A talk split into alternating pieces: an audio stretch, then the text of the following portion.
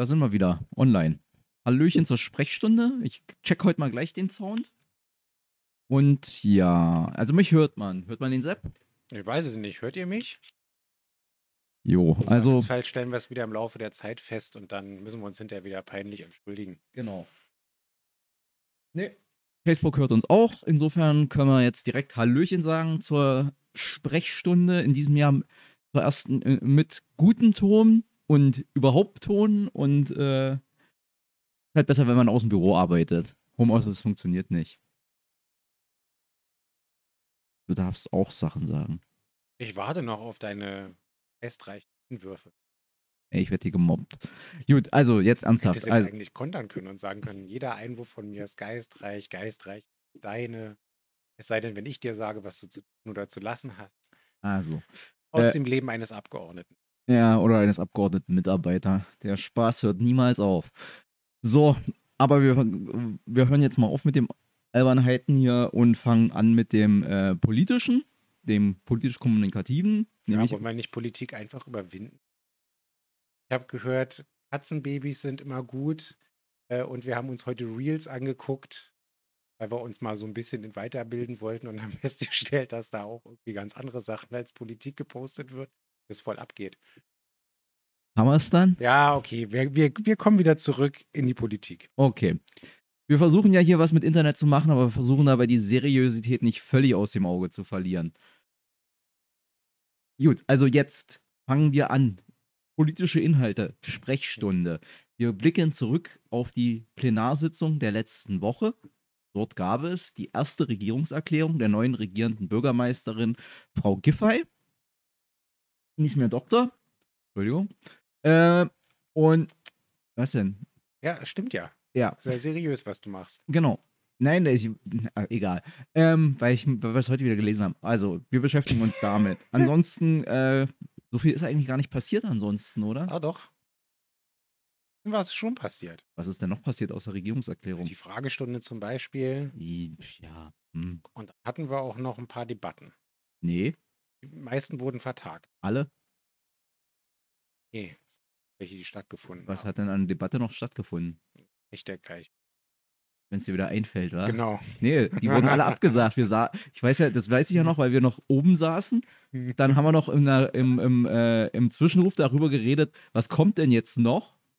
Wo wir dann nochmal alle, ja, die doofe Oppo, Stimmt, da kam Woll- eigentlich will- die konfrontative Religionsausübung. genau. Und dann, Und die ist vertagt worden. und dann dachte ich mir, und dann bin ich 17.40 Uhr, als wir mit, der, mit, der, mit, der, äh, mit dem Zwischenruf fertig waren, habe ich dann gesagt, so, ich gehe jetzt nach Hause und warte die Debatten nicht noch ab. Und dann kam irgendwann die Meldung, ja, alle Debatten sind jetzt abgesagt worden, weil es dann offensichtlich der Oppo auch zu spät war, um ihre total wichtigen Themen, die unbedingt auf die Tagesordnung mussten, zu debattieren. ja, das ist auch wieder so eine tolle Unprofessionalität, würde im Bundestag so zumindest nicht so häufig passieren. Aber äh, ich weiß auch noch, ich stand unten im Plenarsaal am Ende der Lüftungspause neben dem Präsidenten des Hauses, Dennis Buchner, quatschte mit ihm über dies und jenes. Und dann kam der parlamentarische Geschäftsführer der FDP auf uns zu, Herr Jotzo, hi, falls du zuguckst, und ähm, sagte, ja, PGFs haben sich darauf verständigt, alle weiteren Redenrunden, Rederunden wurden vertagt. Ja, also so viel zu, zu der Frage, wie ernsthaft die Opposition mit ihren eigenen Themen umgeht. Ist ja nicht so gewesen, dass die Koalitions-PGFs vorher angeregt hätten, äh, bis auf die sehr lange und intensive Aussprache zur Regierungsbeteiligung, die ja auch quasi ein Rigorosum über der nächsten, das, was gerade so läuft oder nicht so gut läuft, ähm, gleich von vornherein zu verschieben. Aber das wollte man ja nicht bei der Opposition. Ja. Naja, Aber das ist ja auch ein guter Einstieg, um jetzt tatsächlich zur. Äh, Prost. Das erklärt dann wohl einiges da draußen, Ja. wie, hier, wie hier diskutiert wird. Das kann Na- man erklären, weil tatsächlich ist es das letzte Radler gewesen, was wir noch äh, angeschafft hatten zu der Zeit, wo man Radler getrunken hat. Und äh, ist auch noch haltbar, vom Mindesthaltbarkeitsdatum her. Musste jetzt auch langsam mal weg. Hm, das musste ganz dringend weg. Ganz dringend. Ja. Aber äh, was. Jetzt hast du mir meinen Übergang kaputt Die gemacht. Brauerei übrigens, äh, Nein. die Berliner äh, Kindl-Schultheiß Brauerei, die ist hier nebenan in der Indira-Gandhi-Straße. Nicht mehr ganz mein Wahlkreis. Ich wollte gerade sagen, leider im falschen. Wahlkreis. Aber ein äh, wirklich sehr hervorragendes Bier. Ich habe da auch mal eine Brauereibesichtigung gemacht. Die kann ich euch tatsächlich nur empfehlen. Das wird wahrscheinlich jetzt gerade pandemiebedingt nicht möglich sein. Aber wenn es pandemiebedingt wieder möglich sein sollte, macht es ruhig mal. Das ist tatsächlich eine ziemlich coole Erfahrung. Man lernt was. Und äh, hinterher ist man da auch unten in diesem äh, Brauereikeller, wo man ähm, essen und natürlich auch trinken kann. Ich weiß, ich hatte das auch mal mit Freunden, da kannst du dann hinterher ein, äh, zur, zur Brauereibesichtigung eine Verköstigung, wo sozusagen alles, was gebraut wird, verköstigt wird und dazu kann man dann ein Eisbein sich reinziehen. Ja, genau. Oder ein Schnitzel, glaube ich, weil, aber damals gab es nur Eis, äh, gab's Eisbein, als wir da waren. Obwohl ich das eigentlich nicht so mag. Aber egal, also ich mag das mit der Na, Schwarte du bist ja nicht. Unioner, du magst ja vegane Würste nicht. Ich komme gleich rüber. Ich höre ich hör, driften ab, Leute. ich, ich merkt von unten aus, vom 13. Tabellenplatz, höre ich hier oben auf dem vierten immer so schlecht, äh, also keine Ahnung, was da gerade kam. So, aber wir kommen jetzt mal endlich wieder zurück zur Politik, verdammt. So, wir waren, wa- also ein Grund, warum sich das alles so deutlich auch nach hinten verschoben hatte, wir wollen ja mm, ehrlich sein, war ja durchaus auch, dass für die Regierungserklärung 45 Minuten angesetzt waren. Von der regierenden Bürgermeisterin. von, also das ganze Vergnügen dann aber doch 80 Minuten gedauert hat. Wobei, um dann auch in der Ehrlichkeit ehrlich zu sein, man weiß nicht, ob es vielleicht schneller gegangen wäre, wenn die Lümmel in der ersten Bank, namentlich Sebastian Schaya, der da öfters äh, zur Ordnung gerufen werden musste von der regierenden Bürgermeisterin, nicht so viel dazwischen gequatscht hätte und sie ein bisschen besser im Redefluss gelegen wäre und nicht immer darauf gewartet hätte, wie, Herr Schaya, hören Sie mir noch zu oder, äh, nee, wollen Sie quatschen oder wollen Sie mir noch zuhören? Vor allen Dingen hat er sich auch viel Zeit der Regierungsführung so hingesetzt. Dann immer nur hin und wieder so zur Seite geguckt. Das ist übrigens ein Problem, wenn du sitzt, so sitzt Ja, und ja. redest, weil dann hört man dich nicht so gut. Ach, Gut, aber das war sozusagen ein Teil der Atmosphäre, die da ein bisschen herrschte. Es hatte so ein bisschen was von, ähm, ja, also ich habe dann bei Twitter geschrieben, äh, ein Penelatum, das da so ein bisschen herrschte. Also es wohl, also theoretisch gehören ja Zwischenrufe so äh, auch durchaus zum parlamentarischen Gepflogenheiten dazu, aber ich hatte den Eindruck, das ging ein bisschen über das Übliche hinaus und gerade eigentlich bei einer Regierungserklärung weiß ich nicht, ob da gerade die, die Fraktionsvorsitzenden, die ja dann noch direkt die Möglichkeit zur Erwiderung haben, so viel dazwischen labern sollten. Zumal man dazu sagen muss, dass die Oppositionsfraktionen, also jedenfalls CDU und FDP, im Vorfeld versucht haben, die Presse mit ihren Comments zu füttern, dass die Regierungserklärung ja schon viel zu lange hat auf sich warten lassen und dass ja schon mehrere Tage der 100 Tage vorbei sind. Und äh, was das denn alles soll und Fehlstart und tralala. Also ganz ehrlich, äh, wenn sie so gespannt gewesen wären auf die Regierungserklärung, ähm, und ihnen das eigentlich schon viel zu lange gedauert hat mit der Warterei, äh, dann hätte ich eigentlich erwartet, dass die ja wirklich sitzen und zuhören und so weiter und nicht so ein komisches Schmierentheater da abziehen. Finde ich übrigens auch ziemlich oll, weil das verstärkt eigentlich eher, zumindest bei manchen Leuten, den Eindruck, dass der Parla das Parlament ja sowieso nur eine Art Bühne ist, wo nicht mehr wirklich Argument und Gegenargument ausgetauscht wird, sondern wo es jedem eigentlich nur darum geht, möglichst selber gut auszusehen und vorgefertigte Reden und Meinungen und Parolen abzusondern. Und äh, wenn man denn durch sein eigenes Verhalten, also auch gerade im Kontrast zu dem, was man vorher öffentlich gesagt hat, nämlich ich bin gespannt auf die Regierungserklärung und die hätte schon viel früher da sein müssen und dann irgendwie tatsächlich, wenn man selber nicht dran ist, irgendwie äh, sich entweder lang gelangweilt irgendwie wegguckend mit irgendwas anderem beschäftigt, mit seinen Banknachbarn quatscht oder ansonsten irgendwie tatsächlich mehr als nur einmal lädlich dazwischen quatscht, ähm, dann lässt das doch schon tief blicken bei der Opposition, muss ich mal dazu sagen. Also, weil würde jetzt mal sagen, drei Viertel der Koalitionsabgeordneten waren nicht nur da, äh, sondern haben auch tatsächlich aufmerksam zugehört. Jo. Und damit wären wir dann auch schon sozusagen bei, so ein bisschen bei dem inhaltlichen Teil, wobei, da können wir dann vielleicht nachher auch noch was zu sagen, dass, also so ein bisschen hast du ja schon äh, deutlich gemacht, es hat ja durchaus ein bisschen was von ähm, Ritual? Ritual, so, so diese Regierungserklärung und auch, dass das jetzt sehr stark verkürzt und verengt war auf 100-Tage-Programm und mh, zeitnah abrechenbar und ne.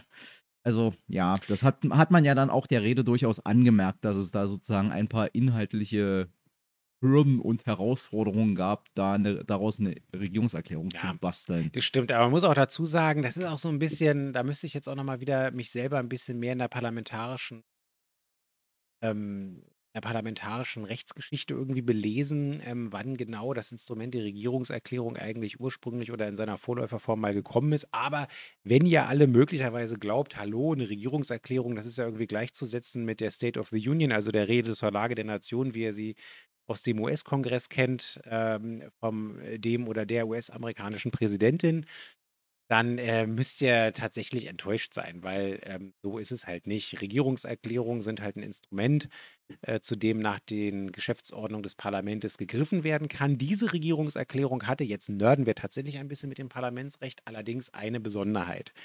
Es war nämlich eine Regierungserklärung, mit der die regierende Bürgermeisterin gleichzeitig dem Parlament nach der Verfassung von Berlin und der Geschäftsordnung und auch der gemeinsamen Geschäftsordnung des Senats die Richtlinien der Regierungspolitik zur Kenntnis gegeben hat. Das ist tatsächlich so, seitdem die Berliner Landesverfassung geändert wurde und die regierende Bürgermeisterin bzw. der regierende Bürgermeister über eine Richtlinienkompetenz verfügt. Das war in Berlin ganz lange nicht so.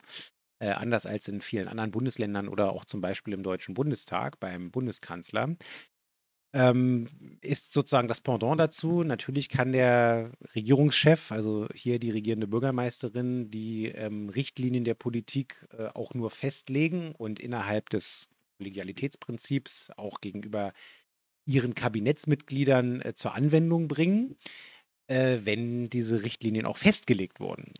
Äh, mit dieser Erklärung gegenüber dem Parlament ähm, hat das Parlament eben diese Richtlinien auch im verfassungsmäßigen Sinne zur Kenntnis genommen und ähm, damit auch den Rahmen für das Regierungsprogramm gesetzt. Jetzt werdet ihr wahrscheinlich sagen, ja, aber Moment da mal, ihr habt doch da irgendwie, habe ich doch hier mitbekommen und ihr habt doch auch erzählt, Sepp hatte doch Augenringe bis Meppen West, ihr habt doch da so einen Koalitionsvertrag verhandelt. Ich dachte, da steht es drin, was hier in den nächsten fünf Jahren äh, mindestens gemacht werden soll. Ja, das stimmt. Aber der Koalitionsvertrag ist ähm, erstens kein richtiger rechtlicher bindender Vertrag, ein politisch bindender Vertrag, den Parteien eingegangen sind. Also Parteien und die Fraktionen, äh, die von diesen Parteien in das Parlament entsendet wurde. Ähm, aber das ist in dem Sinne noch kein relevantes Dokument für das Regierungshandeln. Deswegen, wenn ihr euch die Mühe machen solltet und euch die Richtlinien der Regierungspolitik in Gestalt dieser Regierungserklärung ähm, und eben der schriftlichen ähm, Richtlinien angucken wollt und das vergleicht mit dem Koalitionsvertrag, dann werdet ihr feststellen, Moment einmal, das sind ja in fast allen Bereichen im Wesentlichen Copy-and-Paste-Vorgänge, schriftlich jedenfalls, äh, vom Koalitionsvertrag in dieses Parlamentsdokument. Und genau das ist der Sinn der Sache, weil nach der gemeinsamen Geschäfts-, äh, nach der, andersrum, nach der Geschäftsordnung des Senats hat die regierende Bürgermeisterin eben die Möglichkeit, ähm, ihre Richtlinienkompetenz auszuüben, aber eben auch nur aufgrund und im Rahmen dieser Richtlinien. Und da hat man halt den Koalitionsvertrag genommen. Ist auch völlig in Ordnung so. Wäre ja schlimm, wenn es anders wäre. Ähm, aber das vielleicht nochmal so ein bisschen zum Hintergrund. Dann haben wir jetzt den Grundkurs Parlamentarismus in Berlin äh, auch abgehakt und ihr habt alle was gelernt, wenn ihr es nicht schon wusstet. Ansonsten habt ihr euch gelangweilt und gesagt, was labert der Sebastian da schon wieder. Ähm, aber das zum Hintergrund, warum das ja ein Ritual ist, aber eben auch ein notwendiges Ritual, rein rechtlich betrachtet. Ja, an, an der Stelle schon, aber die Regierungserklärung hätte es ja auch gegeben, wenn es die äh, Richtlinien des Regierungshandelns nicht gegeben hätte. Das ist richtig. Das ist richtig. Und aber so hat man das Rituelle mit dem Notwendigen verknüpft. Könnte ich jetzt sagen, das liegt in der Natur der Sache, dass bei einer Institution wie das Abgeordnetenhaus permanent das Rituelle mit dem Notwendigen verknüpft wird. Aber das wäre jetzt, äh, das wäre jetzt sehr ähm, pedantisch. Ähm, genau, aber wie gesagt, die regierende Bürgermeisterin hat in ihrem rituellen notwendigen äh, Regierungserklärung, oh, machen wir hier einen Tinnitus, ähm, für, um, statt der 45 Minuten ungefähr 80 Minuten geredet, die wir jetzt hier nicht alle wiedergeben wollen, sondern ich sag mal so, wir, wir gucken mal, dass wir uns vielleicht auf äh, die Hotspots konzentrieren. Naja, unsere Hotspots, sage ich mir jetzt mal. Okay. Also sozusagen, weil das, das muss man ja anerkennen, das wurde ja auch, wurde das anerkannt? Ja, es wurde gelegentlich anerkannt, wobei da immer so ein bisschen der suffisante Unterton dabei war in den, in den Medien und in der, äh, in der Wiedergabe, dass sie sich sehr darum bemüht hat, im, in ihrer Regierungserklärung auch auf alle Senatorinnen namentlich einzugehen und jeder Senatorin und jedem Senator aus seinem Fachbereich das eine oder andere Projekt in der etwas mehr oder weniger in die Tiefe gehend sozusagen zuzuordnen und darzustellen. Und das, den Teamgeist dadurch zu betonen. Das hat sie tatsächlich auch äh, am Anfang und am Ende klammerbildend äh, neben der anderen historischen Klammer, zu der du gleich was sagen wirst, äh, gemacht. Das war tatsächlich, fand ich, ähm, gut ja. Äh, zum Vergleich. Die, Regier die Regierungserklärung von Michael Müller vor fünf Jahren ähm, hat das nicht geleistet. Also sie hat natürlich auch inhaltliche Schwerpunkte benannt und ist auf Probleme und Herausforderungen eingegangen.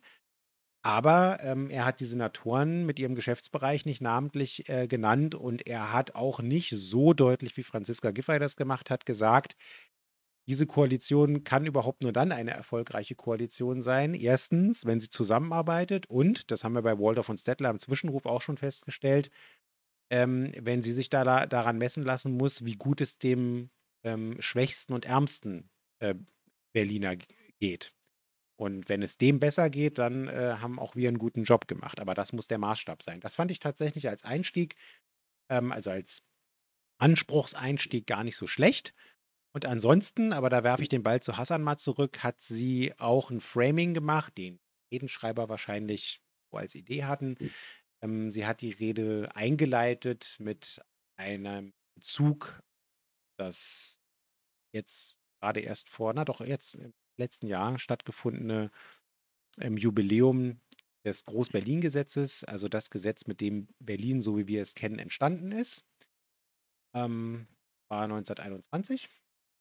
Und ähm, seitdem ist Berlin halt über Nacht zur Metropole geworden, mit den Chancen und Herausforderungen, die damit in Verbindung äh, stehen und mit Problemen, die zum Teil, die wir heute haben, die immer noch darauf zurückzuführen sind.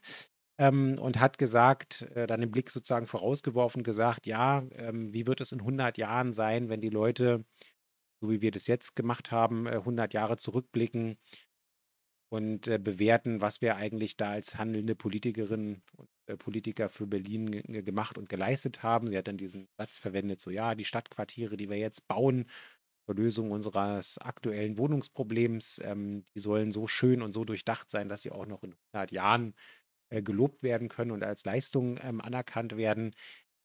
Ja, was soll ich sagen? Also mein Eindruck war, ich spiele es mal an Hassan zurück, äh, der Gedanke an sich war nicht schlecht, weil äh, dieses 100 Jahre Groß-Berlin-Gesetz mit allem, was dazugehört, äh, tatsächlich gerade noch relativ frisch in Erinnerung ist und ähm, man damit auch irgendwie viele Sachen erklären kann, die heute immer noch nicht so gut funktionieren, weil es damals einfach nicht anders gelöst werden konnte. Ähm, und ich finde es auch immer gut, wenn man Politik auch versucht, in längerfristigen Verantwortungskategorien zu denken. Also nicht immer nur bis zur nächsten Wahlperiode, wo man wiedergewählt werden will, sondern halt eben auch mal darüber hinaus. Aber ich hatte so ein bisschen den Eindruck, es war so ein bisschen bemüht. Naja, es, es war, war ein bisschen bemüht. Es war halt auch sehr, man hat halt deutlich gemerkt, weil jetzt gerade alle über die goldenen 20er labern, die jetzt angeblich kommen und das ja sozusagen im popkulturellen Geschichtsbewusstsein auch immer so, ja, da war hier äh, Big Party in Berlin und alle haben sie gefeiert und äh, alle haben sie Leute sicherlich. und gekokst und äh, irgendwie hatten sie alle Spaß. Ja, diese Szene gab es auch. Das war aber nicht maßgeblich für Berlin. Das äh, ein erheblicher Teil von Berlin war damals äh, Arbeiter und Angestellte. Hat im vierten Hinterhof gewohnt, äh, mit wenig Tageslicht, äh, viel gearbeitet ja. und hatte eine Lunge, die relativ schnell runter war und dann in irgendwelche Heilstätten begeben musste. Naja, Heilstätten gab es nicht. Also zumindest nicht für den durchschnittlichen Arbeiter oder die durchschnittliche Arbeiterin. Also deswegen, das ist halt so immer dieses sehr idealisierte ähm, Bild und hatte mit der, also man darf auch nicht vergessen, die 20er zeichneten sich auch zu erheblichem Maße dadurch aus, dass hier auf den Straßen äh, das Blut floss, weil entweder die äh, Zölgiebel-Kosaken äh, Kommunisten zusammengeschossen haben oder weil es halt Straßenschlachten zwischen Nazis und der Polizei oder Nazis und den Kommunisten oder Nazis und, Sozial Nazis. Nazis und die Sozialdemokratie gab. Also das war, also es ist jetzt nicht so, dass die 20er Jahre des letzten Jahrhunderts hier so, so, so eine super geile Zeit für alle waren, die in dieser Stadt lebten. Und deswegen, und ich glaube auch, was die Wohnung, ja, also es wurde viel Wohnung gebaut, aber auch in der Wahrnehmung der Leute herrschte, oder nicht in der Wahrnehmung der Leute, es herrschte objektiv Wohnungsnot und auch die wurde eher, eher nicht wirklich gelöst durch den Wohnungsbau, den, wie er da betrieben worden ist.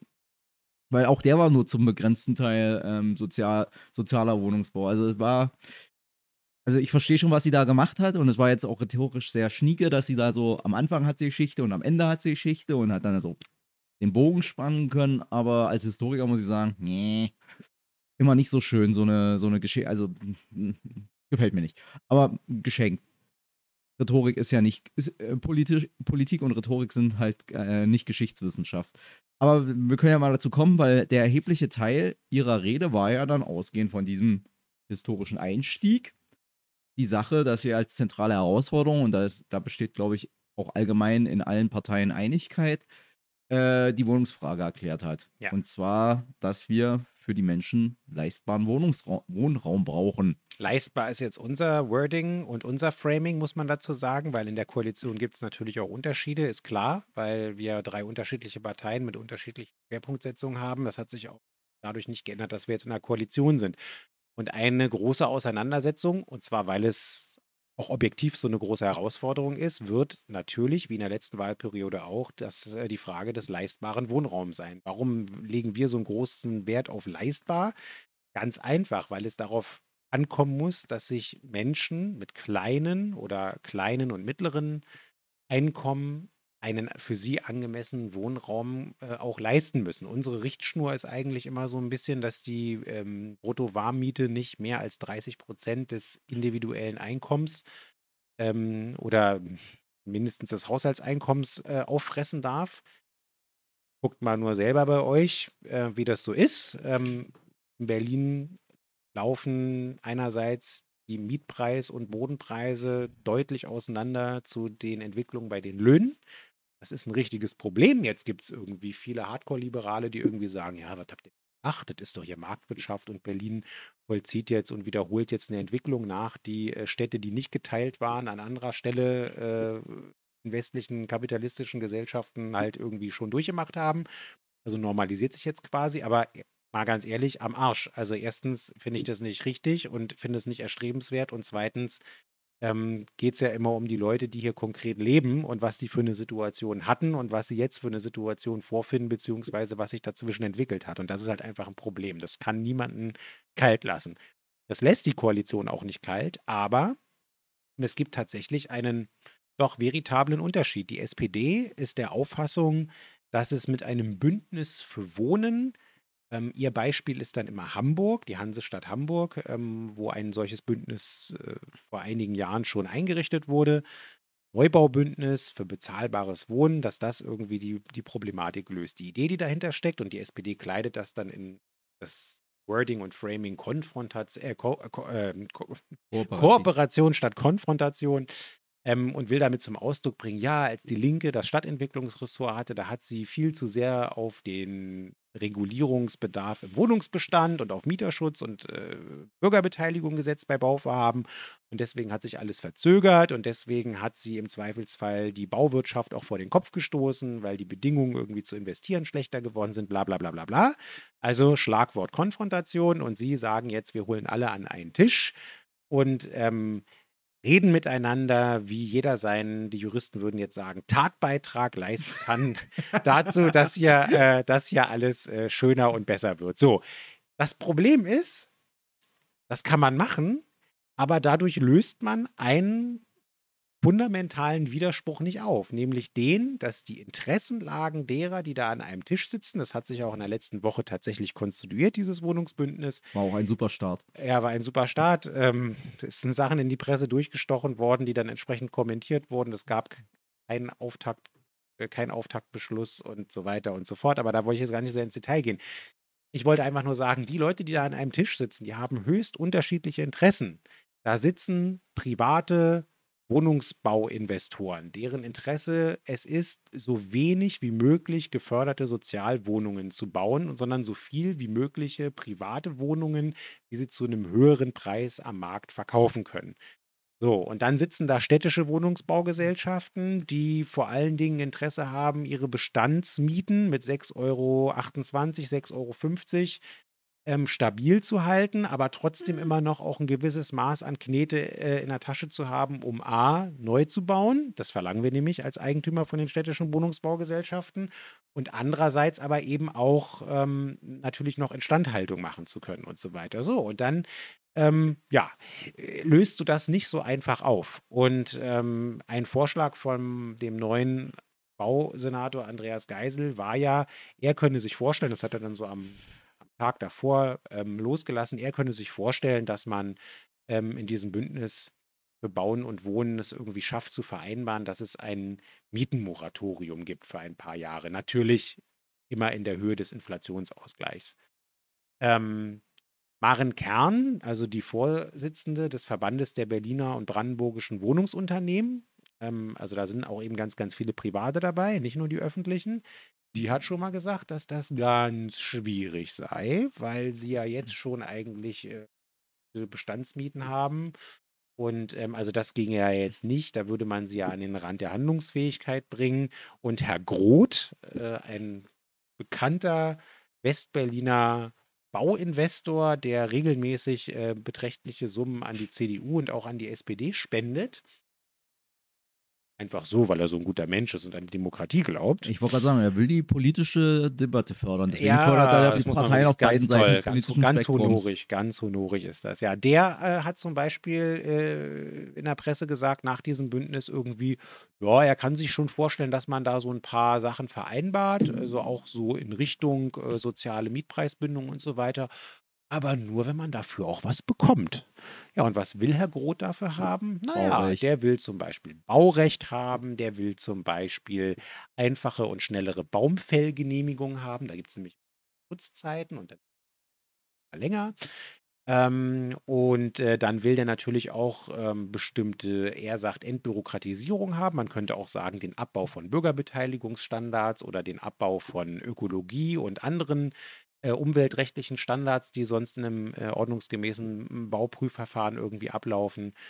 Und ähm, ja, möglicherweise will er auch ein, geringeren, ein geringeres Maß an äh, soziale Wohnungsbaubindung haben. Also wir wollen zum Beispiel in einem ersten Schritt eine Erhöhung haben auf 50 Prozent Sozialwohnungen bei Neubauquartieren, und zwar egal, wer die baut. Und wir sagen als Linke auch, in bestimmten Bereichen müssen das auch alle Wohnungen sein, also 100 Prozent. Ähm, und dann muss man das entsprechend ähm, äh, regeln. Die Möglichkeiten, ähm, dass äh, der Bundesgesetzgeber da äh, gibt, die sind da. Und ähm, ich wage mal zu behaupten, um das jetzt mal abzubinden, dass das widersprüchliche Interessen sind, die sich in diesem Bündnis nicht ohne weiteres auflösen lassen. Und letzter Punkt, das hat mein Kollege Niklas Schenker, unser neuer wohnungspolitischer Sprecher, auch sehr schön in den sozialen Medien und auch in seiner Reden schon gesagt. Wenn man sich die Zahlen in Hamburg anguckt, ähm, in Bezug auf Baugenehmigungen, in Bezug auf Mietsteig Mietsteigerungen und ähnliches, äh, gerade bei den Angebotsmieten, also den Mieten von angebotenen Neuwohnungen, Neuvermietungen, ähm, dann stellt man einfach fest, dass dieses Bündnis da ähm, seine Ziele selber nicht erreicht hat, sondern dass die Zahlen in Hamburg ähm, für die Frage bezahlbaren Wohnraums tatsächlich schlecht sind. Und das sollte für uns ein faktenbasiert kein positives Beispiel sein.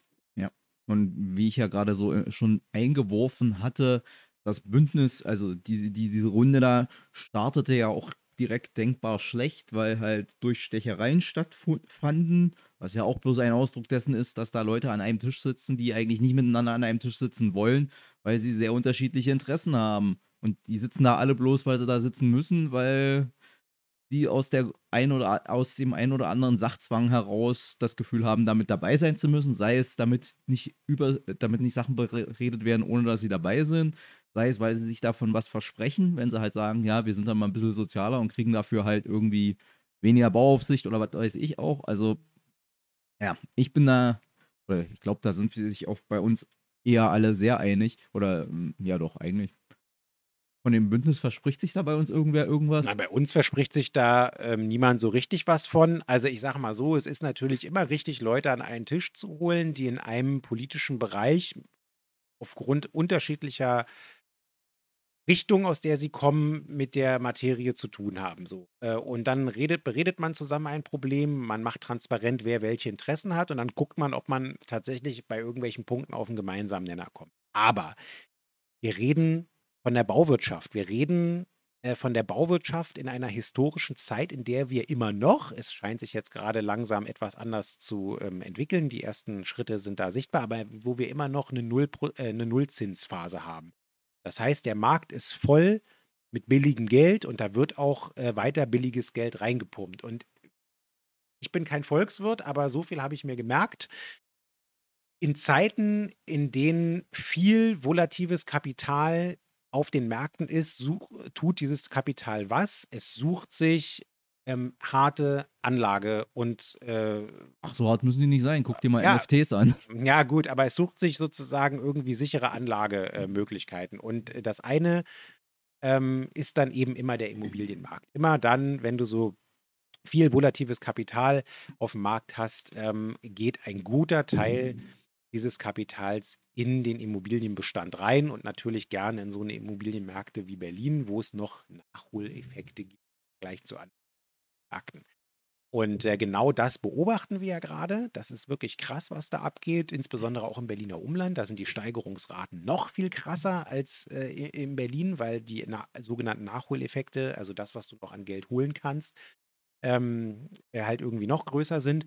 Und was ich auch aus einer juristischen Perspektive total absurd finde und auch nicht verstehe, wie man da evidenzbasiert irgendwie noch davon ausgeht, mit so einem dunklen Glauben und Hoffen irgendwie was anderes hinzukriegen, ist, dass wir wissen, dass Selbstverpflichtungserklärungen der Wirtschaft nur in den seltensten Fällen wirklich den Erfolg bringen, den man sich davon erhofft. Ich habe ja Rechtspolitik und Rechtsgestaltung Schwerpunkt an der schönen Humboldt-Universität studiert im Bereich der Gesetzgebungslehre ging es zum Beispiel darum, wie kennzeichnet sich ein gutes Gesetz und wie kann man auch Gesetzgebung machen?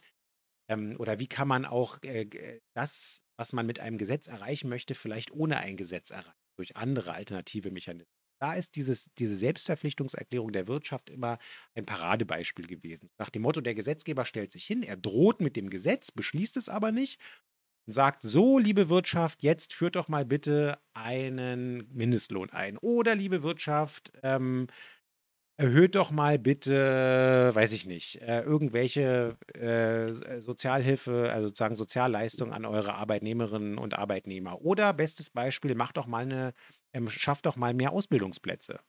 Ich drohe im Gesetz mit einer gesetzlichen Ausbildungsplatzumlage, weil wir zu wenig Ausbildungsplätze haben.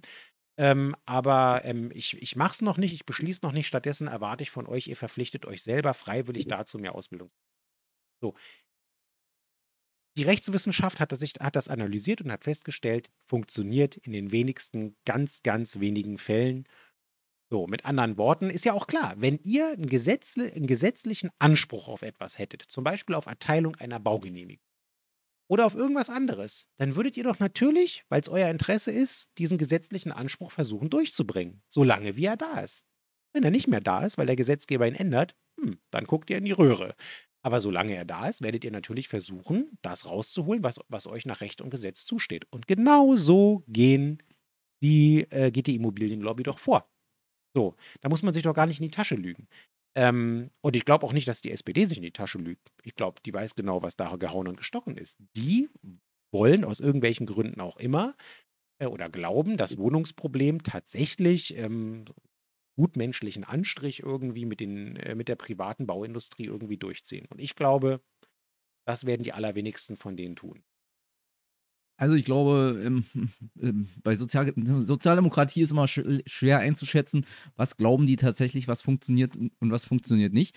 Aber um hier mal, äh, damit ich das Kapital nicht umsonst gelesen habe, zumindest Teile davon, das Kapital, das marodierende Kapital sucht nicht nach sicheren Häfen, sondern das Kapital sucht nach Möglichkeiten, möglichst sich zu vermehren. Sich zu vermehren. Ja. Und da hat es im Moment das Problem, dass die Möglichkeiten, dass du sehr viel Kapital hast, das nach äh, Vermehrungsmöglichkeiten sucht und die Möglichkeiten in der traditionellen Wirtschaft, sag ich mal, sind eher überschaubar und da ist sozusagen so eine Immobilienblasen wie Berlin sind da immer ganz schön und deswegen war mein Einwurf mit dem NFT an der Stelle.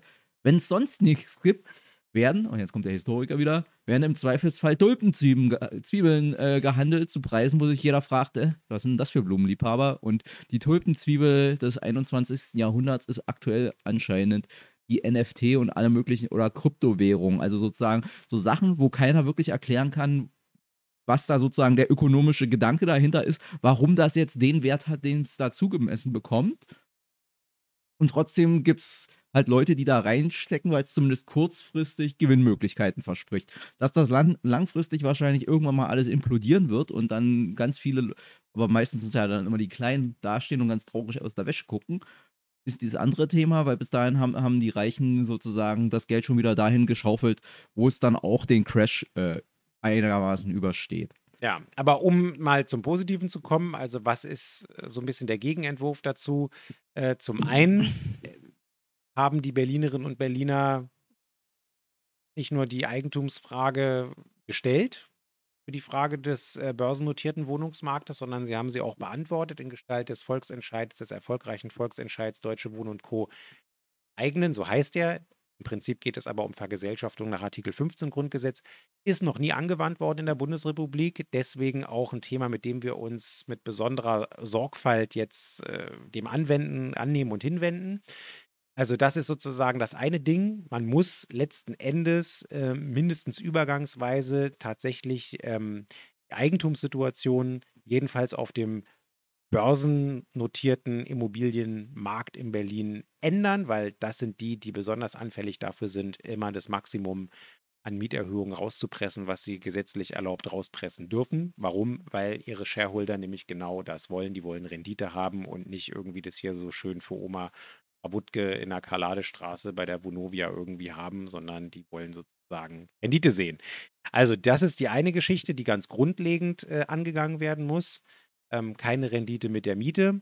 Und das Zweite ist, dass wir natürlich den leistbaren, also den sozialen Wohnungsbau äh, fördern. Und zwar genau den. Es geht nicht darum, ähm, sozusagen, oder andersrum, es geht darum, was gebaut werden muss, in welchem Preissegment gebaut werden muss.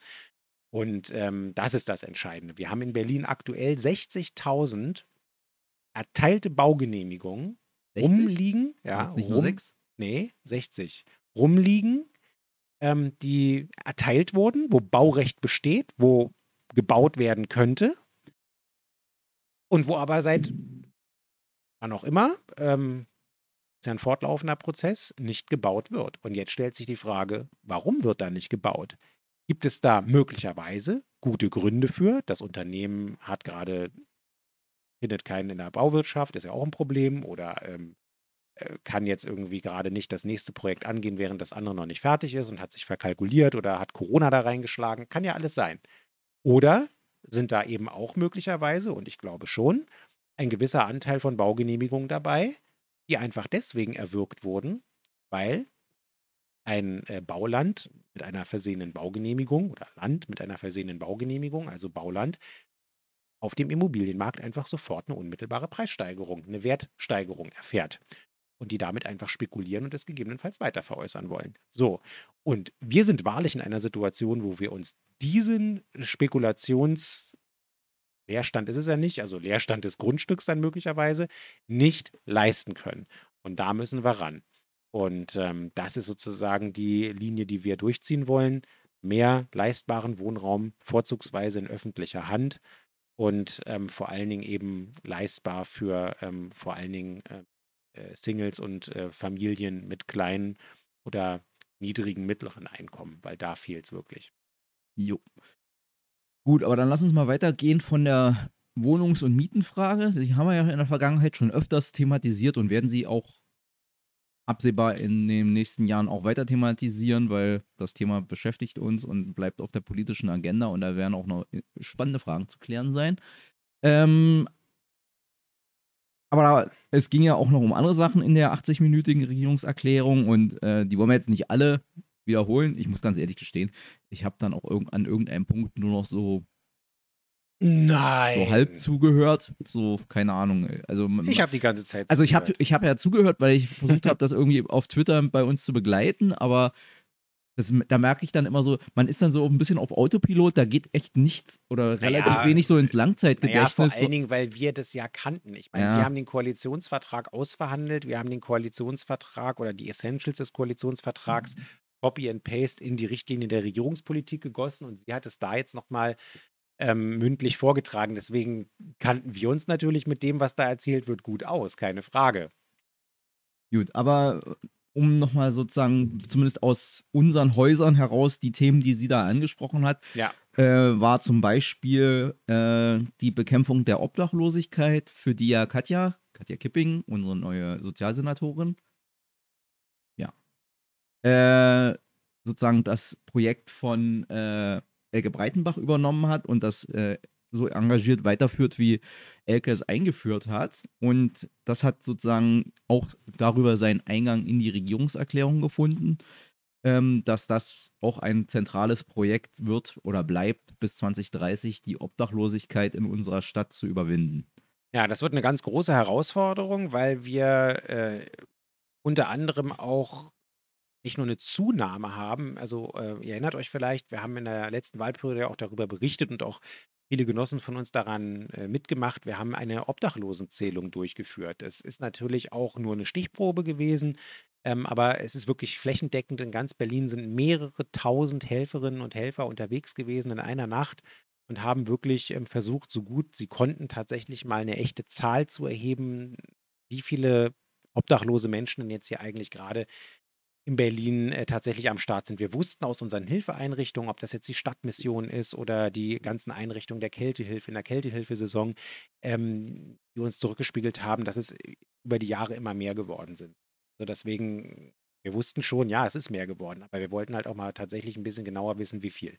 Und ähm, also ja, erstens ist es größer geworden, das Problem. Und zweitens, und das darf man auch nicht vergessen, das hat nämlich auch nochmal eine spezielle soziale äh, Karte und Dimension, sind vor allen Dingen viel mehr Frauen, die jetzt obdachlos auf der sind, als das früher der Fall war. Und äh, das hat auch nochmal eine ganz besondere Problemsituation, weil ähm, die ganzen Anforderungen an Hygiene, an Gesundheitsvorsorge und so weiter, das ist bei Frauen auch nochmal ein anderes Thema. Das ganze Thema Schutz, ja, ähm, auch weil auf der Straße leben, das ist hart. Also ihr kriegt das mit, da, äh, da, da kann man ganz leicht Opfer ähm, von Kriminalität, von Gewaltverbrechen werden. Es gibt irgendwelche unmenschlichen Irren, die rumlaufen und Obdachlose anzünden.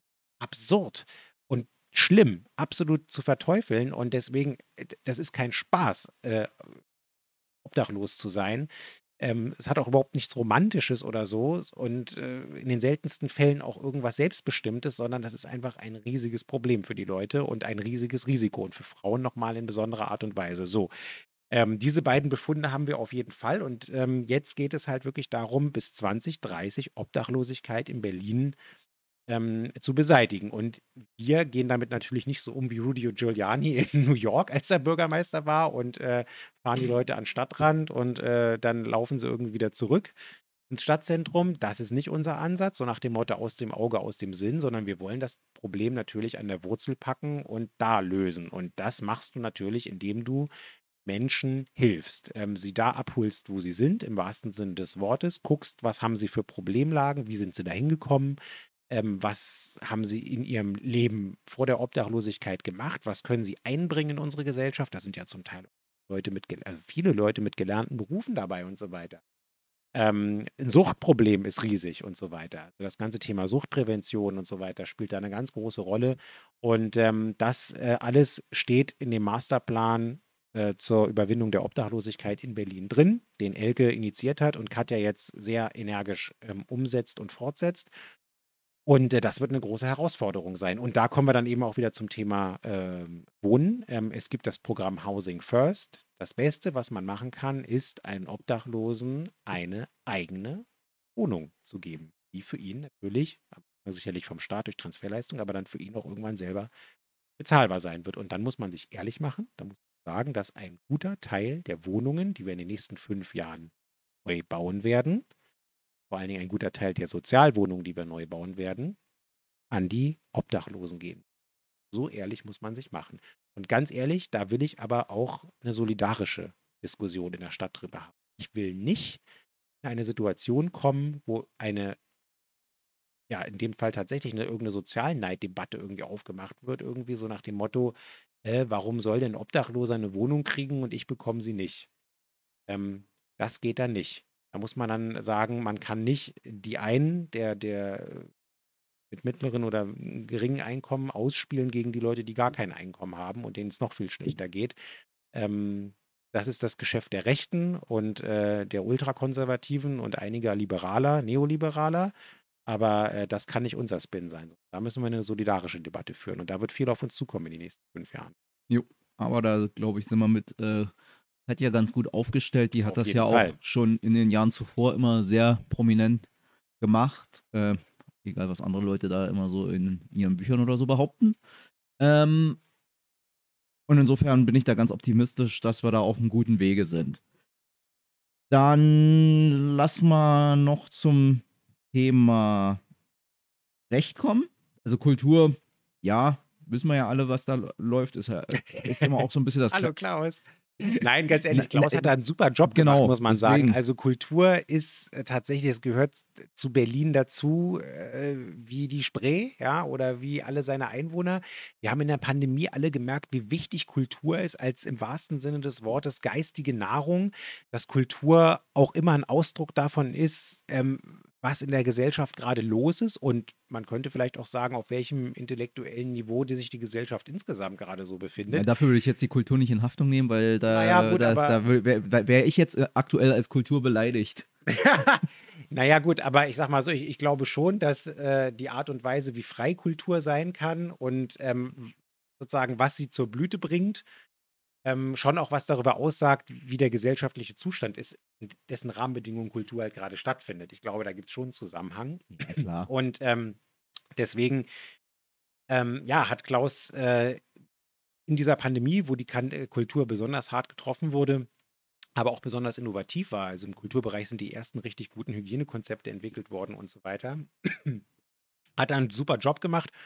Und ein wirklich sehr gutes, positives Beispiel, was die regierende Bürgermeisterin auch nochmal betont hat, war ähm, der eintrittsfreie Sonntag ähm, in die Museen.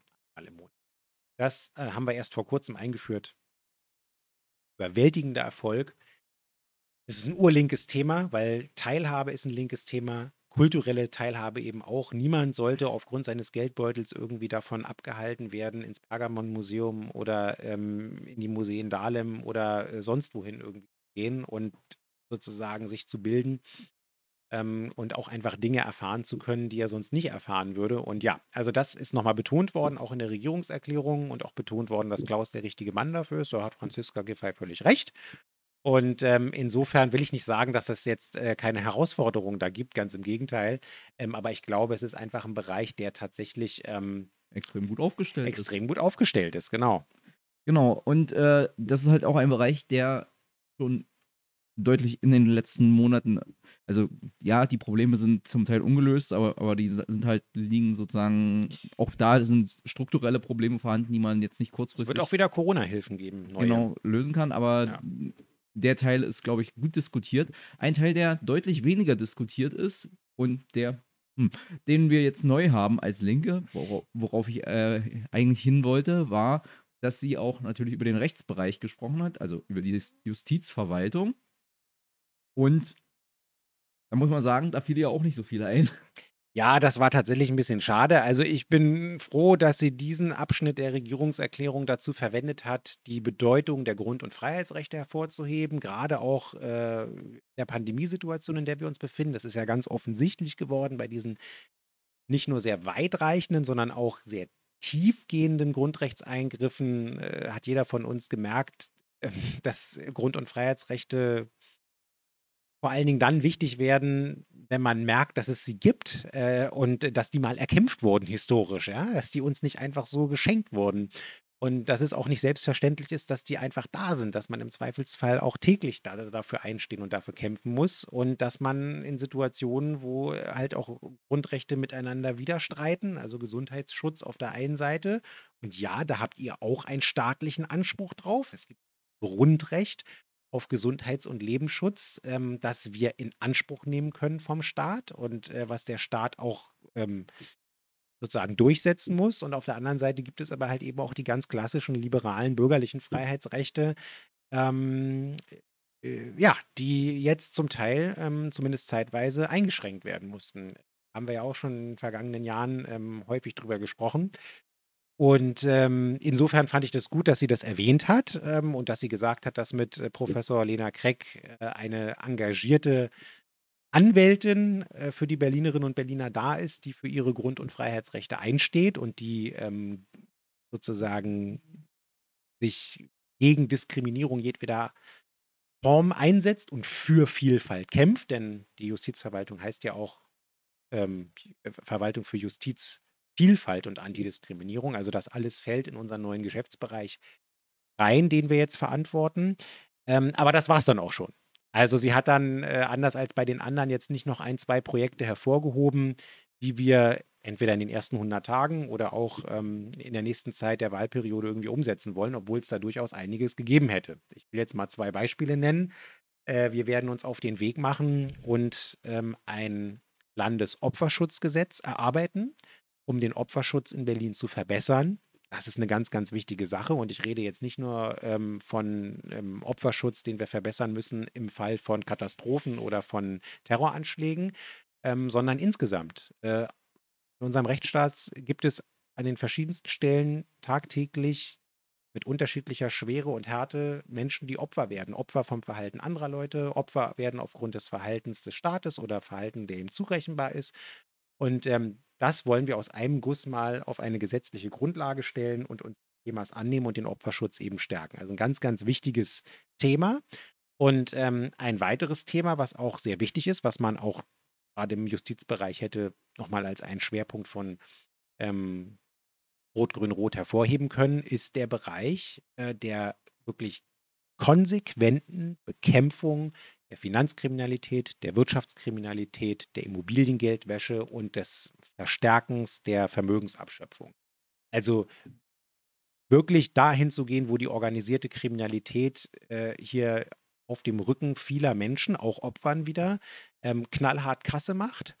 Ähm, und ähm, ja, da einfach ranzugehen. Und ähm, das äh, werden zwei, unter anderem zwei Schwerpunkte sein, die wir mit unserem schönen Justizressort und mit Lena an der Spitze hier ähm, weiter verstärken werden. Ähm, ich habe da ja schon fünf Jahre dran gearbeitet. Jetzt werden wir nochmal eine Schippe drauflegen. Genau. Und diese Stelle würde ich dann auch gerne nutzen, um den Übergang zu finden, darüber zu reden, wie die Opposition reagiert hat, weil auch da war der Rechtsbereich ein guter äh, ähm, Anhaltspunkt, wie, wie ernsthaft manche Leute in diesem Hause, also im Abgeordnetenhaus, so über Sachen diskutieren, weil sich ja dann der äh, Chaya der Jüngere oder Chaya der Kleine, ich weiß nicht, wie die, sich, wie die das bei sich zu Hause äh, regeln, die, äh, die Nomenklatur, ähm, dann anschließend nicht entblödete. Also über die Rede vom Oppositionsführer Wegner müssen wir eigentlich nicht reden, weil da gab es nichts zu besprechen. Das aber, war BZ-Niveau. Ja, das war billig. Äh, aber dann, Sebastian stellte sich ja dann, also Sebastian C. stellte sich ja dann hin und fing durchaus äh, äh, respektabel an, ließ dann aber stark nach. Und zwar äh, am schwächsten fand ich es dann, als er sich nicht ent, äh, entblödete, sich sozusagen hinzustellen und äh, Katina Schubert, unserer Landesvorsitzenden, ja äh, sozusagen äh, die ihre, ihre, ihren Redeteil auf der Vorstellung des Koalitionsvertrages um die Ohren zu hauen. Also er versuchte es, sagen wir mal so, weil sie sich ja dazu geäußert hatte, dass wir als Linke, wenn wir jetzt das Justizressort übernehmen, auch die Kneste lebenswerter machen wollen. Wo er dann meinte, daran eine falsche Prioritätensetzung festmachen zu können.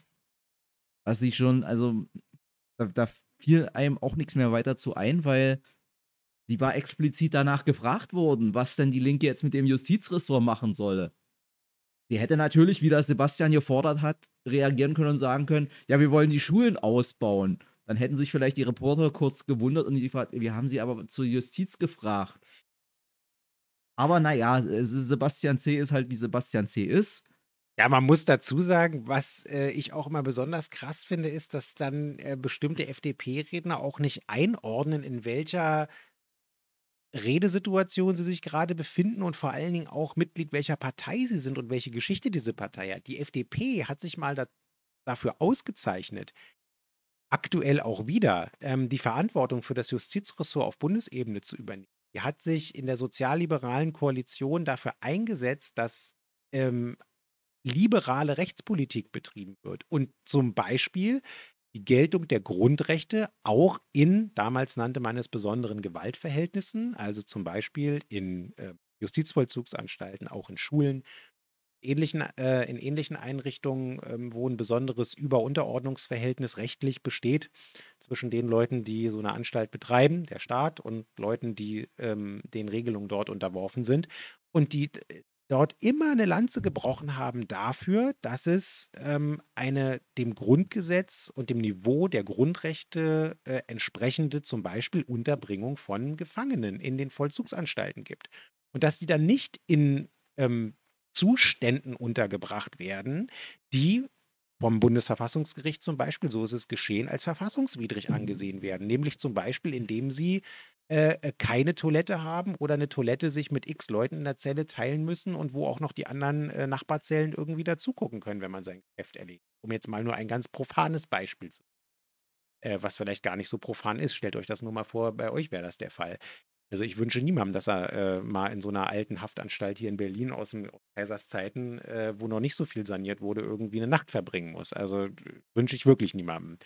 Also kommt da gar nicht erst hin. Aber ähm, so, und, äh, und, und das hat Sebastian Schaar offensichtlich völlig ausgeblendet, dass er der Fraktionsvorsitzende einer Partei ist, die immer noch zumindest den Anspruch erhebt, eine liberale Rechtspolitik zu betreiben. Das habe ich mit einer Zwischenfrage äh, versucht herauszukitzeln und ähm, ich wurde mir natürlich wieder bewusst falsch verstanden, beziehungsweise mir wurde nie, explizit nicht geantwortet, weil ähm, es kam dann wieder die Antwort mit den Schulen. Danach war aber nicht gefragt. Es war danach gefragt, was die FDP dagegen hat, ähm, äh, Gefangene verfassungskonform ähm, unterzubringen. Aber gut. Genau, und wir sind natürlich dafür. Also deswegen, wir haben das ja in den letzten Jahren auch schon immer äh, als wichtigen Punkt der politischen Arbeit als, also Sepp als rechtspolitischer Sprecher, äh, betrachtet, dass man äh, sozusagen da, wo in den Hafteinrichtungen was zu tun ist, auch was tut. Weil, Sepp hat ja gerade schon angedeutet, wir haben in diesem Land Hafteinrichtungen, die stammen in der Bausubstanz aus Kaisers Zeiten. Da ist natürlich immer mal was gemacht worden.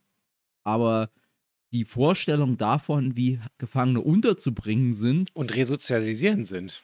Das war, glaube ich, damals nicht wirklich der Gedanke. nee, ja, damals nicht. Ja, irgendwie, schon, irgendwie dachten die auch schon, damit macht man was. Also man denke ja. nur an, äh, an den einschlägigen äh, Dokumentarfilm Der äh, Hauptmann von Köpenick. Ähm, aber wie gesagt, da hat sich inzwischen deutlich was geändert, da äh, in den Vorstellungen, wie Gefangene unterzubringen sind. Und das ist in der Bausubstanz, wie sie halt dasteht, so ein, so ein Klinkerbau von 1880.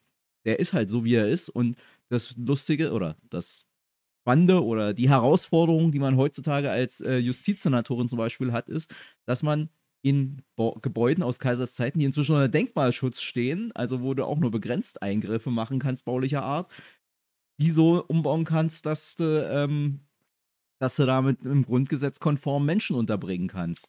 Denn, wie Sepp immer so schön sagt, da sind Menschen und vor allen Dingen die, die heute da als Gefangene sitzen, sind die Nachbarn von morgen. Und äh, man kann ja mal in die USA angucken, was sozusagen das für Auswirkungen hat, wenn man Menschen wie Tiere behandelt und was für Schäden da sozusagen an der Psyche auch angerichtet werden und dass das dann sozusagen auch danach, wenn die mit ihrer Haftzeit fertig sind, Probleme bereitet. Ja. Und da sind wir zum Glück weit von entfernt, aber von wünschenswerten Vor äh, Zuständen sind wir auch noch weit entfernt. Ja. Wahrscheinlich sind wir aber an den wünschenswerten Zuständen näher dran als an den amerikanischen Zuständen. Da das kann man sich, will ich meinen. Das, das, kann man auch sagen. Aber wie gesagt, da ist viel zu tun und ähm, deswegen ist es halt auch immer ein Problem, wenn dann gerade auch von der vermeintlich bürgerlichen Opposition dieses Thema genannt, genommen wird, weil es sich halt immer gut anbietet. Auf Strafgefangene kann man immer gut drauf kloppen. Da hat man immer den Stammtisch auf seiner Seite und deswegen ist es halt wirklich so traurig, wenn sich dann gerade jemand aus einer vom ehemals liberalen Partei, wo inzwischen nichts mehr übrig geblieben ist als ein hemdsärmeliger, egozentrischer Freiheitsbegriff, dann hinstellt und äh, auch so, so, so, billig populistisch daherkommt. Ja. Oder daherredet. Naja, das war dann aber, das, das war dann halt, wie gesagt, der, der das, was man im Prinzip auch ein bisschen sozusagen über, die, über diese gesamte Debatte ähm, als Fazit dienen kann. Die regierende Bürgermeisterin und die äh, Koalitionsfraktionen haben mit unterschiedlichen Schwerpunktsetzungen halt versucht, ein, ein konkretes Programm zu umreißen. Und äh, die Opposition hat sich dann wieder hingestellt und relativ, also relativ schwach wie immer. Also die AfD, da wollen wir ja auch äh, so kann man ja auch drüber reden. Da waren, wer war an allem schuld? Die Ausländer natürlich. Genau.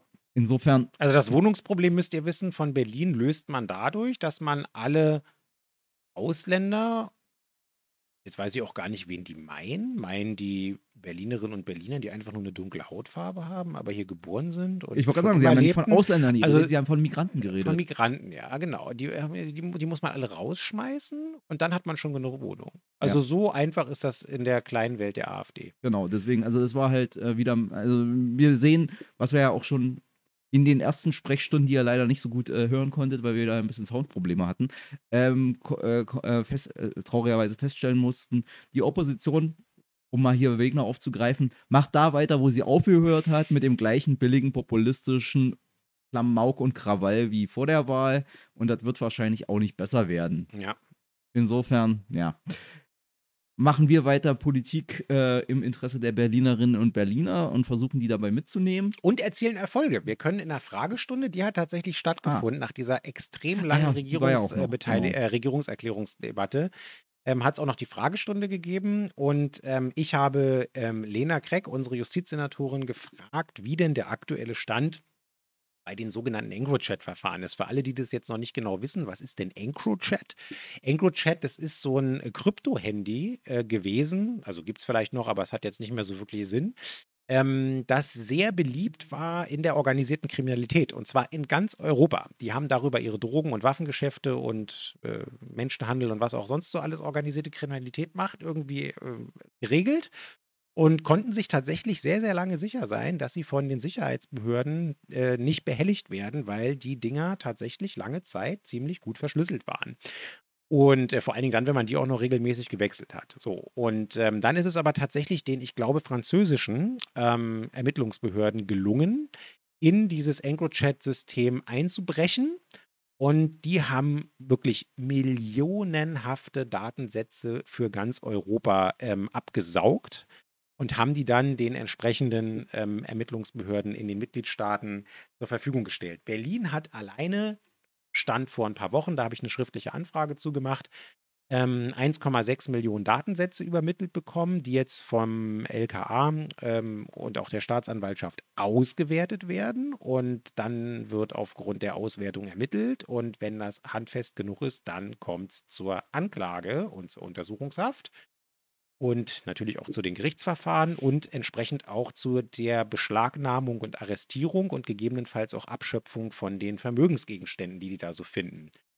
Und ich habe Lena zum aktuellen Stand gefragt in der äh, DNA-Sitzung und sie hat gesagt, also erstens, ähm, die Ermittlungsverfahren laufen und es werden täglich mehr. Zweitens, wir haben jetzt schon die ersten rechtskräftig verurteilten Straftäter aus der organisierten Kriminalität und auch aktuell viele Leute in der Untersuchungshaft. Wir haben 24 Millionen oder also Gegenstände und Geld äh, und Drogen im Wert von 24 Millionen Euro, die fähig sind, grundsätzlich fähig sind, der Vermögensabschöpfung zugeführt zu werden. Und ähm, schon 600.000 Euro, die nach äh, allen gerichtlichen Entscheidungen rechtssicher abgeschöpft wurden. Und beschlagnahmt oder arrestiert wurden jede Menge Drogen, das könnt ihr euch vorstellen, aber auch Waffen, und zwar auch gar nicht so wenige, die zum Teil zumindest sogar dem Kriegswaffenkontrollgesetz unterfallen. Ähm, das werden sicherlich keine Panzer sein, äh, die da beschlagnahmt wurden, ist mir jedenfalls nicht bekannt, aber ähm, in dem Kriegswaffenkontrollgesetz st äh, stehen auch so kleinere Sachen drin wie Handgranaten, Schnellfeuergewehre, automatische äh, Knarren und was auch immer. Und ich glaube, in der Preisklasse haben die da bestimmt einiges entdeckt bei ihren Razzien. Also ähm, ein Erfolg, weil wir den kriminellen Leuten das Geld weggenommen haben. Wandert jetzt nach Opferausgleich. In den meisten Fällen findest du das konkrete Opfer nicht. Deswegen landet es meistens schon im Staatssäckel. Und ähm, falls wir denen auch noch Immobilien wegnehmen können, wenn wir da die äh, Beweise für haben, dass die mit kriminellem Geld erworben wurden, dann wandern die auch zu uns und bleiben bei uns. Da habe ich nämlich in der letzten Wahlperiode schon versorgt, dass sie dann bei uns bleiben. Dann machen wir da Kitas rein oder Jugendclubs oder so. Ah, Ja, aber an der Stelle muss man mal sagen, die Beschlagnahmung von Drogen trägt, trägt natürlich auch zur Inflation bei, weil natürlich damit die Drogen, die am Markt sind, teurer werden. Äh, weil das war nämlich ein, auch ein, ein Kommentar bei Twitter auf, diese, äh, auf diesen äh, Teil. So, sozusagen einen Daumen hoch für Waffenbeschlagnahmen, einen Daumen runter für Drogenbeschlagnahmen. Da muss ich aber sagen, c'est la vie. na, nicht Salavi, ja, auch Salavi. Also ja, ist äh, scheiße, wenn die Drogen teurer werden. Aber natürlich wollen wir auch nicht, dass Drogen, also ja, wir wollen, dass Drogen gehandelt werden, wir wollen aber nicht, dass Drogen durch äh, Kriminelle gehandelt werden. Wir wollen, dass Drogen legalisiert werden und legal gehandelt werden, damit sie dann auch sozusagen in der Qualitätskontrolle sind und dass sie auch in der Jugendkon im Jugendschutz drin sind. Deswegen, wenn Drogen von, von Kriminellen gehandelt werden, dann sagen wir, ja, das ist äh, gut für, also jetzt sozusagen gesamtgesellschaftlich ist das gut, wenn sie dann beschlagnahmt werden, weil dann auch der, äh, Kriminell, äh, der organisierten Kriminalität äh, eine Geldquelle entzogen wird, auch wenn wir alle wissen, nach 70 Jahren Kampf gegen die Drogen, dass Prohibition keine funktionierende Strategie ist, ja. egal wie viel Drogen du beschlagnahmst, weil die wachsen nämlich nach, ist ein nachwachsender Rohstoff. Ähm, aber wie gesagt, deswegen ist es auch gut, wenn Drogen beschlagnahmt werden und auf einem anderen Themenfeld bleiben wir aber dran, dass Drogen legalisiert werden, damit sie sozusagen wie Alkohol ja auch oder Zigaretten dann den entsprechenden staatlichen Kontrollen unterliegen. Ja. Fangen und wir vielleicht jetzt, auch der Preisbindung, keine fängt Ahnung. der Bund jetzt erstmal bei Cannabis an, das ist ja schon mal was, längst überfällig und dann müssen wir nur gucken, dass wir nicht die gleichen Fehler machen wie die Holländer. Da gibt es nämlich in der praktischen Umsetzung bei der Legalisierung von Cannabis durchaus auch ein paar Fallstricke, die man beachten muss ähm, von denen ich hoffe, dass die Bundesregierung die auf dem Schirm hat. Mal gucken, mhm. vielleicht gucken wir uns das auch nochmal an, ähm, weil äh, auch da lohnt sich der Blick nach Holland. Ähm, vom Grund her richtig gemacht, aber auch mit ein paar Problemen, die entstanden sind. Da fällt aber, mir ein, der Rechtsausschuss muss da noch eine, ja, eine, eine Auswärtsfahrt ja, äh, organisieren. Wird Zeit. Und du brauchst dann bestimmt einen Referenten, der sozusagen sich mal anguckt, wie das in Amsterdam geregelt ist mit der Drogenabgabe. Genau. Obwohl ich, ich, ich rauche ja eigentlich keinen Weed, insofern äh, hm, habe ich davon auch nicht so viel. Kannst Kekse essen. Knallen, hab, knallen hab, sowieso mehr. Naja, habe ich noch nicht probiert. Muss man mal gucken. Also Rauchen knallt bei mir immer nicht so. Ähm, erfahrungsgemäß. Äh, gut. Aber Gut, also zu Sebastians Backunterricht äh, kommen wir später. Genau, machen wir dann als nächstes Format äh, äh, Ko Kochen und Backen mit Sebastian Schlüsselburg. Ähm, aber eigentlich sind wir damit jetzt ganz gut äh, am Ende. Wir haben die Fragestunde haben wir eigentlich abgearbeitet. Wir haben den, ähm, die Regierungserklärung abgearbeitet.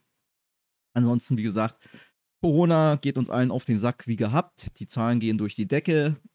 Allerdings wird uns prognostiziert, dass wir jetzt demnächst irgendwie mal Mitte Februar das Peak erreichen und dass das dann wieder runtergeht. Und dass es vor allen Dingen endemisch werden könnte mit der ja. Omikron-Variante. Ich hoffe sehr, dass Christian Drosten recht hat an dieser Stelle, weil ich kann tatsächlich die Endemie an der Stelle überhaupt nicht abwarten. Es wird wirklich Zeit. Und was ich aber ganz bitter finde, ist, also das müssen wir jetzt schon nochmal verlautbaren lassen, ja. das ist nämlich heute auch durch die Presse gegangen. Die Bundesregierung hatte ja eigentlich den ehrgeizigen Plan, die neue Bundesregierung, also die Ampel-Bundesregierung, dass wir Stand heute ähm, eine Impfquote von 80 Prozent erreichen. Also sowohl, also ich glaube, sie waren dann schon so, dass sie gesagt haben, Erstimpfung oder Zweitimpfung oder Boosterimpfung. Ja, also wirklich alles, alles zusammengenommen haben. Und man muss feststellen, wenn man auf die Zahlen jetzt guckt, es ist gescheitert. Und jetzt kommen wir auch wieder zu einem rechtspolitischen Thema. Ähm, da habe ich heute Morgen auch einen ganz interessanten Recherchebericht auf äh, Inforadio, glaube ich, zugehört. Ähm, hängt halt einfach damit zusammen, dass der Prozentsatz derjenigen, die sich partout nicht impfen lassen wollen und äh, auch nicht überzeugbar sind, äh, durch welche Maßnahmen auch immer, ähm, das zu tun, ähm, äh, ja, einfach ähm, das nicht tun und äh, dem aus dem Weg gehen und im Zweifelsfall auch mit krimineller Energie aus dem Weg. Es gab nämlich heute einen Recherchebericht darüber, wie schnell oder einfach man denn A, einen gefälschten Pass, das ist noch nicht so relevant, aber auch an ein Impfzertifikat kommt. Und dass es äh, viele Apotheken, also der Journalist war äh, in sechs Apotheken mit dem Impfzertifikat, was er sich beschafft hat für, ich glaube, 100 Euro. Äh, anonym treffen. Man kann sich es auch per Post zuschicken lassen, muss man zur Vorkasse gehen und seinen Preis geben. Das Leute, die da in solchen Telegram. Naja, ich würde äh, auch äh, mit einem, der sowas sind. macht, kein Geld ja, ja, vorausschicken. Also. Ja, aber der hat es dann halt eben auch so gemacht, sondern äh, hat gesagt, dass es halt eine Möglichkeit ist, dass er sich aber persönlich mit dem getroffen hat und dass der ihm gesagt hat, ähm, ja, ähm, er hat viele Kunden und er hat ihm auch gleich eine Apotheke genannt äh, um die Ecke, wo er mit dem Impfzertifikat hingehen kann und wo seine Kunden in Anführungszeichen noch Probleme hatten. Und das war dann auch so. Also erst bei der sechsten Apotheke ist das dem Apotheker oder der Apothekerin selber aufgefallen. Und äh, den anderen ist es nicht aufgefallen. Und das ist nicht einfach nur, weil die irgendwie schlampig sind oder so, sondern weil die Fälschungen tatsächlich gar nicht so schlecht sind. Also die haben inzwischen tatsächlich diese Aufkleber oder haben also diese, diese Chargeninformationen von Chargen, die wirklich real existieren, Impfchargen.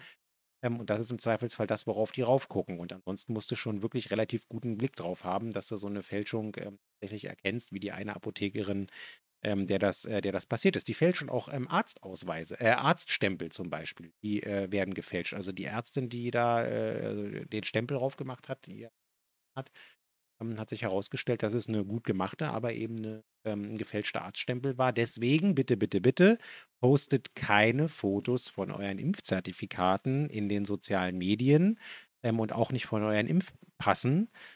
Ähm, Pässen, äh, weil das hilft im Zweifelsfall den Leuten, die hier gerade ein richtig krasses kriminelles Geschäftsmodell machen. Und das ist ja nicht nur ein kriminelles Geschäftsmodell. Also die begehen ja nicht nur ähm, sozusagen einen direkten Verstoß gegen ein Strafgesetz, was im IFSG steht, im, Informat äh, im, im, im äh, Infektionsschutzgesetz. Die begehen auch eine äh, unter Umständen eine Urkunden, ein Urkundendelikt äh, und äh, wenn sie dann auch noch, ähm, also diejenigen, die das selber herstellen, haben auch nochmal einen extra Straftatbestand. Ähm, das alleine ist schon ein Problem. Aber es spielt ja noch ein viel, andere, also ein viel anderes Thema äh, damit rein. Und zwar äh, sind das ja Leute, die dazu beitragen, dass sie hier die Infektionsschutzbestimmungen für sich umgehen und dann im Zweifelsfall eben, möglicherweise ohne Symptome, das kann man nur hoffen, ähm, wenn sie es mit Symptomen machen, das ist ja nochmal eine krassere Nummer, hier rumgehen und rumspreaden und damit Leute gefährden und ja, im Zweifelsfall auch Leute schwer gefährden und im Einzelfall vielleicht auch äh, dafür sorgen, dass oder dazu die Ursache dafür setzen, dass so eine Person dann auch versterben. Naja, sie gefährden sich ja auch selbst, weil wenn ja, die ins Krankenhaus auch. kommen, nein, also auch sozusagen, wenn die ins Krankenhaus kommen und dann da einen Impfpass vorlegen, werden die anders behandelt, also dann hast du eine andere medizinische Indikation, als wenn du ungeimpft, also als wenn die wissen, dass du ungeimpft bist. Das hatte ich letztens mal gelesen, dass das irgendwie, dass sie da jemanden hatten, den haben sie behandelt in, unter der Annahme, der ist geimpft. Es wurde nicht besser, bis dann irgendwann, ich glaube, es war die Frau, unter Tränen gestand, der ist, der Impfpass ist falsch, der ist nicht geimpft und dann mussten sie eben die Behandlung mein entsprechend Gott, anpassen. Solche Vollidioten, ehrlich, ich verstehe das überhaupt nicht. Also wie gesagt, das Thema mussten wir auch nochmal ansprechen. Ähm, und ja, Bundesregierung hat das Ziel, das, äh, das Ziel verfehlt. Äh, die Bundesregierung ist aber nicht schuld. Schuld sind die Leute, die sich hier partout nicht impfen lassen wollen und dann sogar noch kriminelle Energie aufwenden, entweder indem sie selber dieses Geschäftsmodell betreiben oder daran teilhaben oder Leute, die bewusst dieses Geschäftsmodell in Anspruch nehmen äh, um sich hier vor den 2G oder 2G Plus oder was auch immer Regeln zu drücken. Und ganz ehrlich, Leute, wenn ihr es nicht begriffen habt, das ist irre. Diese Regeln machen wir doch nicht zum Spaß oder weil es uns irgendwie so, weil wir es so geil finden, hier irgendwie diese ganzen äh, Beschränkungen irgendwie einzuführen. Das machen wir, um uns selber und um alle anderen Leute zu schützen. Wie oft müssen wir das eigentlich noch sagen? Ich habe da überhaupt kein Verständnis mehr. Ja, das ist doch, du bist doch auch bloß einer von den Systemknechten ja, genau. und weiß, weiß ich, was da an äh, Verschwörungstheorien rumgeht. Also das ist halt, ja, das, das ist, ich, ich verstehe es auch nicht und ich, äh, ne. Was soll man dazu noch sagen? Wir hoffen einfach, dass wir jetzt im Prinzip, also ich sag mal so, weil du gerade gesagt hast, die Regierung hat nicht schon, na klar, die Regierung auch schuld. Die hat auch viel falsch gemacht. Da ist in der Kommunikation viel falsch gelaufen. Aktuell fahren wir auch eine Durchseuchungsstrategie. Da muss ja, ob sie sich das nur selber eingestehen oder ob sie das öffentlich kommunizieren, das läuft darauf hinaus. Aktuell fahren wir eine Durchseuchungsstrategie. Und ich sag mal so, auch da an der Stelle muss man auch sagen, da sind auch zum erheblichen Teil die dran schuld, die hier spazieren gehen dauernd, weil offensichtlich die Regierung, sobald man sich als bürgerlich, also ich sag mal so, wenn die Antifa oder die linksradikale Szene so auftreten würde, wie die Spaziergänger in den letzten Monaten, da, da hätte sie. Meinst, ja, da wären Wasserwerfer aufgefahren Was worden? heißt hier Wasserwerfer? da, hätten wir hier Schützenpanzer an den Ecken und die hätten die MPs ausgeteilt. Also, das ist so, also das war.